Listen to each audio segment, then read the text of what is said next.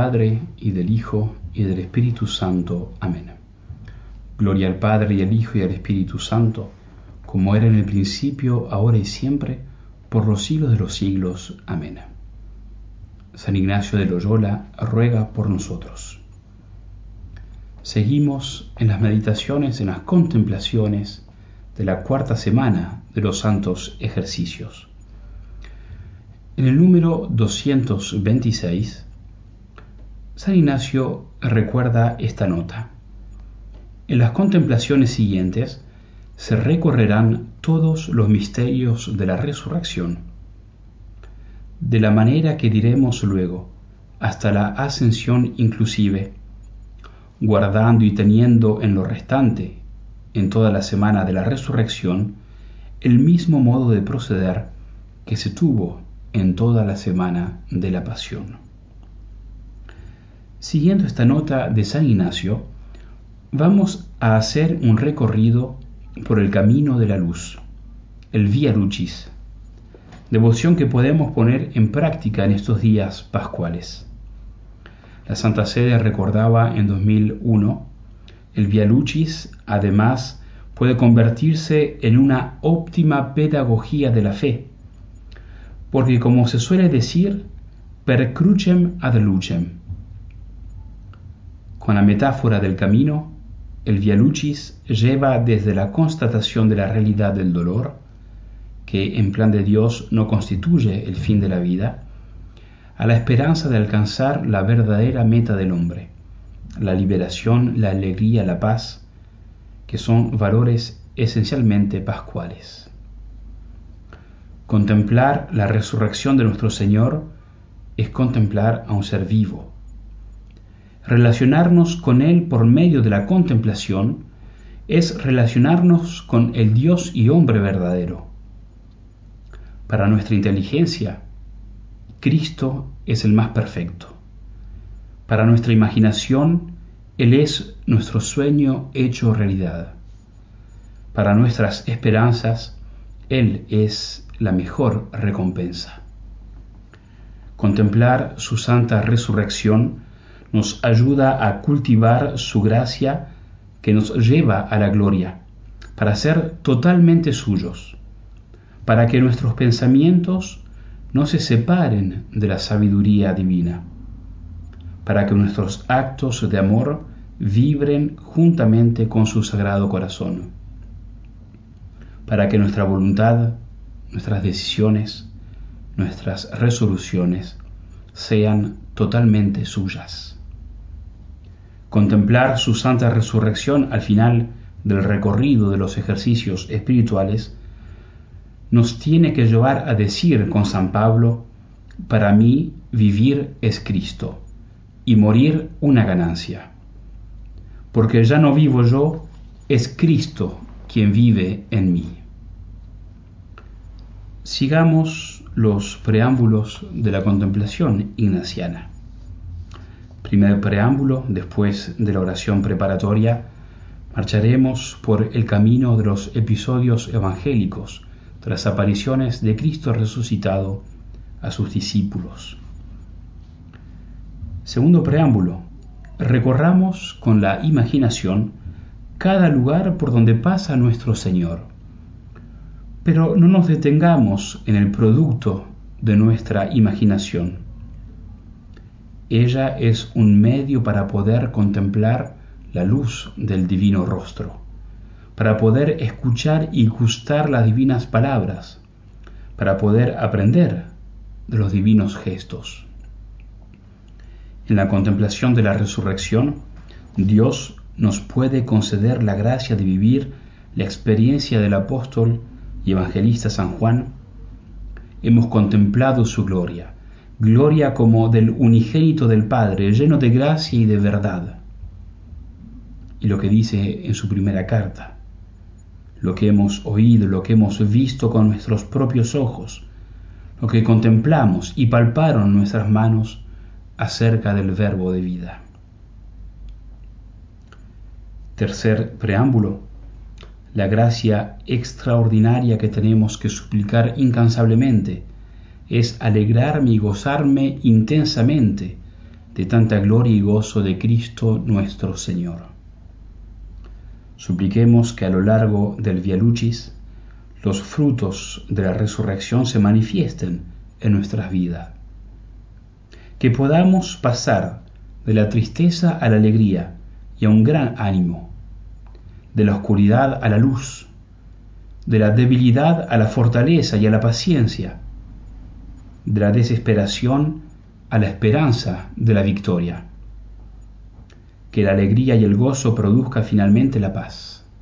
Paz a vosotros, como dice varias veces nuestro Señor resucitado a sus apóstoles. En cada estación podemos seguir el esquema de la contemplación que nos propone San Ignacio. Si Dios se manifiesta en la contemplación de alguno de los misterios de la resurrección, detengámonos y recibamos todos los frutos que el Señor quiera darnos, como recuerda en el número 2 de los ejercicios, del libro de los ejercicios, porque no el mucho saber harta y satisface el alma, sino el sentir y gustar las cosas internamente.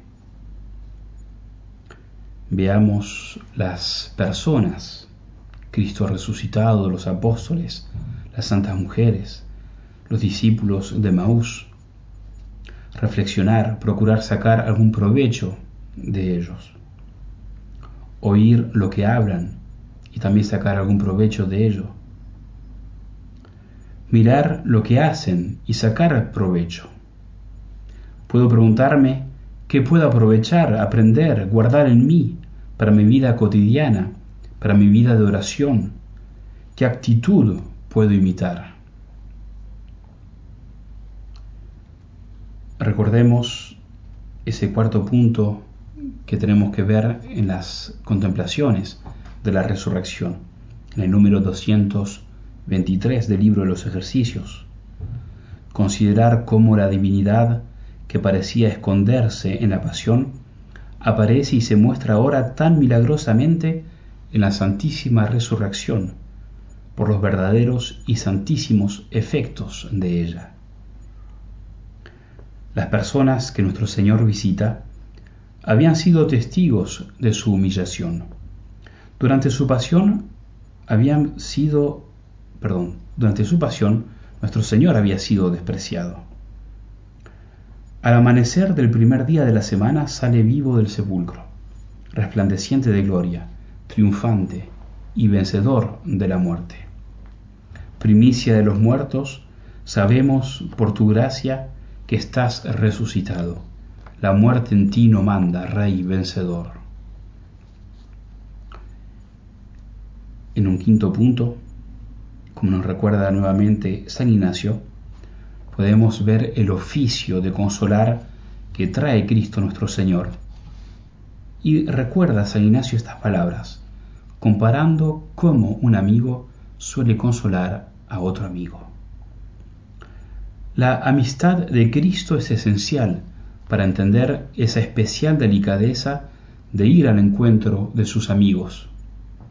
Estamos invitados a contemplar estos misterios bajo esta atención de amigo. Por eso los consuela. Cuando el Señor dice a María Magdalena, no me toques, es para mostrarle que una nueva amistad comienza con sus discípulos no es lo que era antes hasta la pasión. Es infinitamente superior. La amistad se les dará en medida rebosante. Habiendo amado a los suyos que estaban en el mundo, los amó hasta el extremo. Al que conocieron hasta entonces, limitado por su condición humana de esclavo, se hará conocer glorioso va a ser un amigo como nunca antes pudo existir y nunca existirá. Una criatura ejerciendo el poder del Creador. Un Creador lleno de simpatía hacia la criatura. Dios sufriendo en la tierra y el hombre reinando en el cielo. Pero un amigo, el primero y el último, de un extremo al otro.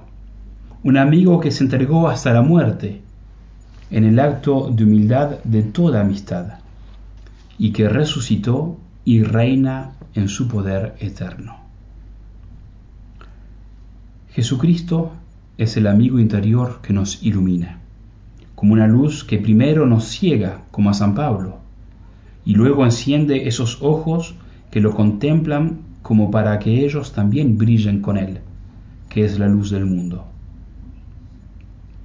Contemplando sus apariciones, recordemos que no podemos vivir de su recuerdo.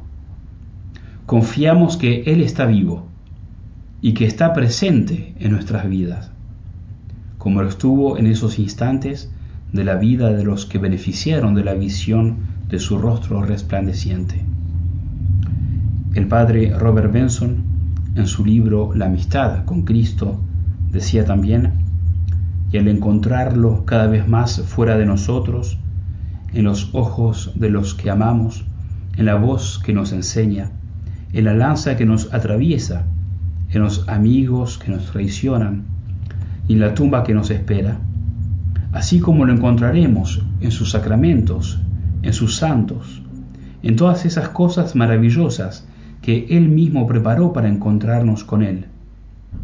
Enseguida lo encontraremos más y más dentro de nosotros, envuelto en cada fibra de nuestra vida, actuando en cada lindo recuerdo, latiendo en lo más profundo de ese corazón nuestro que parece querer ignorarlo. Sigamos entonces las 14 estaciones del Via Lucis, del camino de la luz. Te adoramos, oh Cristo, y te bendecimos, porque por tu santa resurrección triunfaste de la muerte y diste la luz al mundo. En la primera estación recordamos cuando Jesús resucita de la muerte.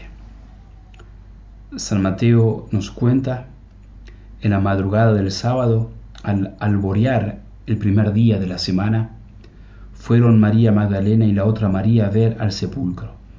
Y de pronto tembló fuertemente la tierra, pues un ángel del Señor bajando del cielo y acercándose, corrió la piedra y se sentó encima. Su aspecto era de relámpago y su vestido blanco como la nieve. Los centinelas temblaron de miedo y quedaron como muertos. El ángel habló a las mujeres, Vosotras no temáis. Ya sé que buscáis a Jesús el crucificado. No está aquí, ha resucitado, como había dicho. Venid a ver el sitio donde yacía, e id a prisa a decir a sus discípulos, ha resucitado de entre los muertos, y va por delante de vosotros a Galilea. Allí lo veréis mirad, os lo he anunciado. La segunda estación, los discípulos encuentran el sepulcro vacío. Cuenta el evangelista San Juan. El primer día de la semana María Magdalena fue al sepulcro al amanecer, cuando aún estaba oscuro, y vio la losa quitada del sepulcro echó a correr y fue a donde estaba Simón Pedro y el otro discípulo, a quien tanto quería Jesús, y les dijo, Se han llevado del sepulcro al Señor y no sabemos dónde lo han puesto. Salieron Pedro y el otro discípulo camino del sepulcro. Los dos corrían juntos, pero el otro discípulo corría más que Pedro. Se adelantó y llegó el primero al sepulcro, y asomándose vio las vendas en el suelo y el sudario con el que le habían cubierto la cabeza, no por el suelo con las vendas, sino enrollado en un sitio aparte. Entonces entró también el otro, el que había llegado primero al sepulcro, vio y creyó, que es la experiencia que tenemos que tener en estas meditaciones, contemplaciones de la resurrección. Ver con los ojos de la fe, contemplar y continuar a crecer en esa relación con Cristo vivo, con Cristo resucitado. Tercera estación. El resucitado se manifiesta a Magdalena. sigue contando San Juan. Fuera junto al sepulcro estaba María Magdalena llorando. Mientras lloraba se asomó al sepulcro y vio dos ángeles vestidos de blanco, sentados uno a la cabecera y otro a los pies, donde había estado el cuerpo de Jesús. Ellos le preguntaban, mujer, ¿por qué lloras? Y ella le contestó, porque se han llevado a mi Señor, y no sé dónde lo han puesto. Dicho esto, da media vuelta y ve a Jesús de pie, pero no sabía que era Jesús. Jesús le dice, mujer, ¿por qué lloras? ¿A quién buscas? Y ella tomándolo por el hortelano, le contesta, Señor, si tú lo has llevado, dime dónde lo has puesto, y yo lo recogeré. Jesús le dice, María. Ella se vuelve y le dice, Raboní, que significa maestro. Jesús le dice, suéltame, que todavía no he subido al Padre. Anda, ve a mis hermanos y diles, subo al Padre mío y Padre vuestro, al Dios mío y Dios vuestro. María Magdalena fue y anunció a los discípulos, he visto al Señor y ha dicho esto. En ese mismo día de la resurrección del Señor, en la cuarta estación podemos contemplar Jesús en el camino de Maús. Una parte del encuentro que se encuentra en el Evangelio de San Lucas. Dos discípulos de Jesús iban andando aquel mismo día a una aldea llamada Emaús. Iban comentando todo lo que había sucedido. Mientras conversaban y discutían, Jesús en persona se acercó y se puso a caminar con ellos pero sus ojos no eran capaces de reconocerlo. Él les dijo, ¿qué conversación es esa que traéis mientras vais de camino? Ellos se detuvieron preocupados, y uno de ellos, que se llamaba Cleofás, le replicó, ¿Eres tú el único forastero en Jerusalén que no sabes lo que ha pasado allí en estos días? Él les preguntó, ¿qué pasó? Ellos contestaron, lo de Jesús el Nazareno, que fue un profeta poderoso en obras y palabras ante Dios y ante todo el pueblo. Entonces Jesús les dijo, qué necios y torpes sois para creer lo que anunciaron los profetas. No era necesario que el Mesías padeciera esto para entrar en su gloria.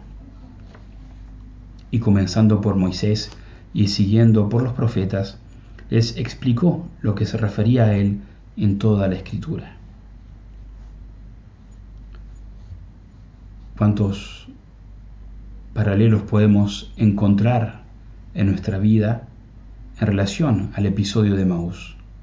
A veces que nuestros ojos, ciegos por la falta de fe, no ven la presencia de Dios, el amor de Dios que nos protege, Jesucristo que nos acompaña cada día de nuestra vida.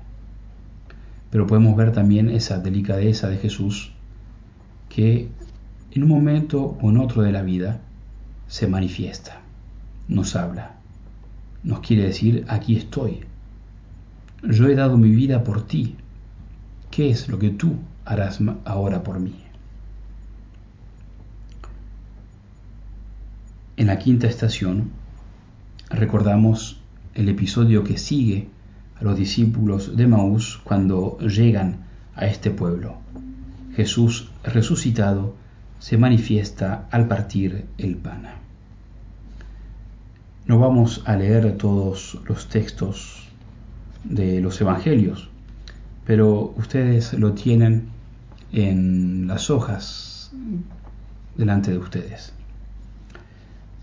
Recordamos la sexta estación como Jesús resucitado se presenta vivo ante los discípulos la noche de la resurrección. En la séptima estación, como Jesús le da ese poder inmenso de perdonar los pecados. Leamos lo que nos cuenta San Juan. Al anochecer de aquel día, el primero de la semana, estaban los discípulos en una casa, con las puertas cerradas por, medio, por miedo a los judíos. En esto entró Jesús, se puso en medio y les dijo, paz a vosotros. Y diciendo esto les enseñó las manos y el costado, y los discípulos se llenaron de alegría al ver al Señor. Jesús repitió, paz a vosotros. Como el Padre me ha enviado, así también os envío yo. Y dicho esto, exhaló su aliento sobre ellos y les dijo, recibid el Espíritu Santo. A quienes le perdonéis los pecados, les quedan perdonados. A quienes se los retengáis, les quedan retenidos. Vemos ese fruto de todo el trabajo de redención de nuestro Señor, de su pasión, muerte y resurrección. Los pecados quedan perdonados. Él lo hace estando ya sobre la cruz Padre, perdónales, no saben lo que hacen. Hoy mismo estarás conmigo en el paraíso. Y esas palabras que los sacerdotes se repiten a lo largo de los siglos, hasta el fin de los tiempos, es fruto de ese acto de amor de nuestro Señor. No por eso en esa confesión de Pascua que hemos hecho, recordemos esta realidad. Esos pecados han sido perdonados porque Jesús concedió su perdón a su iglesia, para que la iglesia continúe a dárselo a los hombres. Octava estación, Jesús resucitado confirma la fe de Tomás.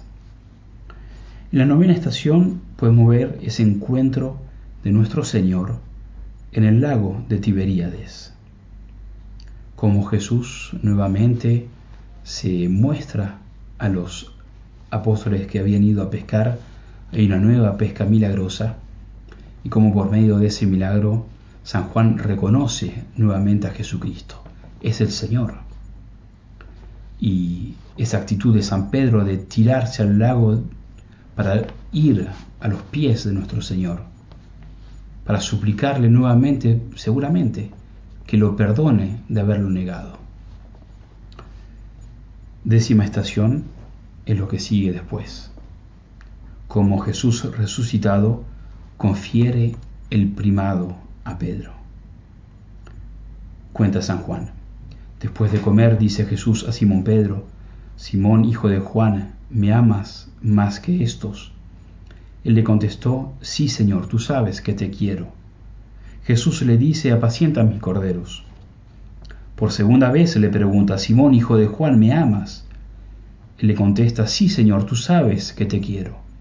Él les dice, él le dice, perdón, pastorea mis ovejas. Por tercera vez le pregunta, Simón, hijo de Juan, ¿me quieres? Se entristeció Pedro de que le preguntara por tercera vez si lo quería, y le contestó, Señor, tú conoces todo tú sabes que te quiero. Jesús le dice, apacienta mis ovejas. Podemos nuevamente contemplar a Jesús, pero que no dice las palabras a Pedro, ahora se dirige a mí, me amas, me quieres. Con cuánta sinceridad después de todas estas semanas de ejercicios, después de todas estas meditaciones, todo este tiempo que le hemos consagrado al Señor, con cuánta sinceridad le vamos a responder. Undécima estación, el resucitado le confía a los discípulos la misión universal. Se me ha dado pleno poder en el cielo y en la tierra. Id y haced discípulos de todos los pueblos, bautizándolos en el nombre del Padre y del Hijo y del Espíritu Santo y enseñándoles a guardar todo lo que os he mandado. Y sabed que yo estoy con vosotros todos los días hasta el fin del mundo. La duodécima estación, Jesús sube al cielo. Es ahora cuando va a restaurar, restaurar el reino de Israel, preguntan los apóstoles a Jesucristo. Jesús contestó, nos toca a vosotros conocer los tiempos y las fechas que el Padre ha establecido con su autoridad. Cuando el Espíritu Santo descienda sobre vosotros, recibiréis fuerza para ser mis testigos en Jerusalén, en toda Judea, en Samaria y hasta los confines del mundo. Estas mismas palabras nos las dirige ahora el Señor Jesucristo.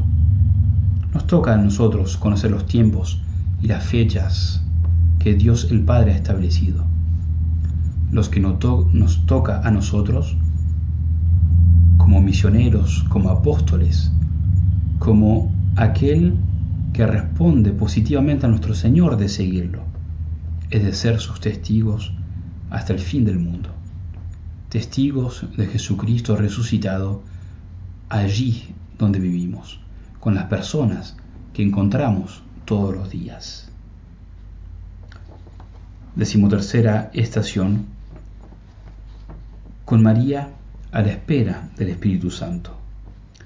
Nos recuerda el libro de los Hechos de los Apóstoles. Después de subir Jesús al cielo, los apóstoles se volvieron a Jerusalén, desde el monte que llaman de los olivos, que dista de Jerusalén lo que se permite caminar en día sábado. Llegados a casa subieron a la sala donde se alojaban Pedro, Juan, Santiago, Andrés, Felipe, Bartolomé, Mateo, Santiago el de Alfeo, Simón el celote, Judas el de Santiago. Todos ellos se dedicaban a la oración en común, junto con algunas mujeres, entre ellas María, la madre de Jesús, y con sus hermanos. Esto nos recuerda cómo María tiene que estar siempre presente en nuestra vida cotidiana, porque como ella sostenía la fe de los apóstoles en esos momentos difíciles, entre la ascensión y Pentecostés, María sostiene siempre nuestra fe. Finalmente, decimocuarta estación, Jesús envía a los discípulos el Espíritu Santo prometido. Se llenaron todos del Espíritu Santo y empezaron a hablar en lenguas extranjeras, cada uno en la lengua que el Espíritu Santo les sugería. Se encontraban entonces en Jerusalén judíos devotos de todas las naciones de la tierra. Al oír el ruido acudieron en masa y quedaron desconcertados, porque cada uno los oía hablar en su propio idioma. Que el Espíritu Santo pueda en nosotros hacer la misma acción que hizo en los apóstoles, para que sigamos siendo testigos de Jesús resucitado. Finalmente hagamos un coloquio. Como nos recuerda siempre San Ignacio, tener ese diálogo como un amigo le habla a otro amigo. ¿Y qué podemos decirle al Señor después de haberlo contemplado victorioso? Antes de manifestarle nuestros deseos y nuestras resoluciones, meditemos este último texto del Padre Benson en su mismo libro La amistad con Cristo, nos puede ayudar a responder con generosidad, nos puede inspirar a hacer un coloquio sincero con nuestro Señor. Escribe el Padre Benson, te diré cómo lo conocí. Había oído hablar mucho de él, pero no hice caso. Me cubría constantemente de atenciones y regalos, pero nunca le di las gracias. Parecía desear mi amistad y yo me mostraba indiferente. Me sentía desamparado, infeliz, hambriento y en peligro. Y él me ofrecía refugio, consuelo, apoyo y serenidad. Pero yo seguía siendo ingrato. Por fin se cruzó en mi camino y con lágrimas en los ojos me suplicó, ven y mora conmigo. Te diré cómo me trata ahora. Satisface todos mis deseos. Me concede más de lo que me atrevo a pedir. Se anticipa a mis necesidades. Me ruega que le pida más. Nunca me reprocha mis locuras pasadas te diré lo que pienso ahora de él. es tan bueno como grande. Su amor es tan ardiente como verdadero. Es tan pródigo en sus promesas como fiel en cumplirlas. Tan celoso de mi amor como merecedor de él. Soy su deudor en todo. Y me invita a que le llame amigo. En el nombre del Padre y del Hijo y del Espíritu Santo. Amén.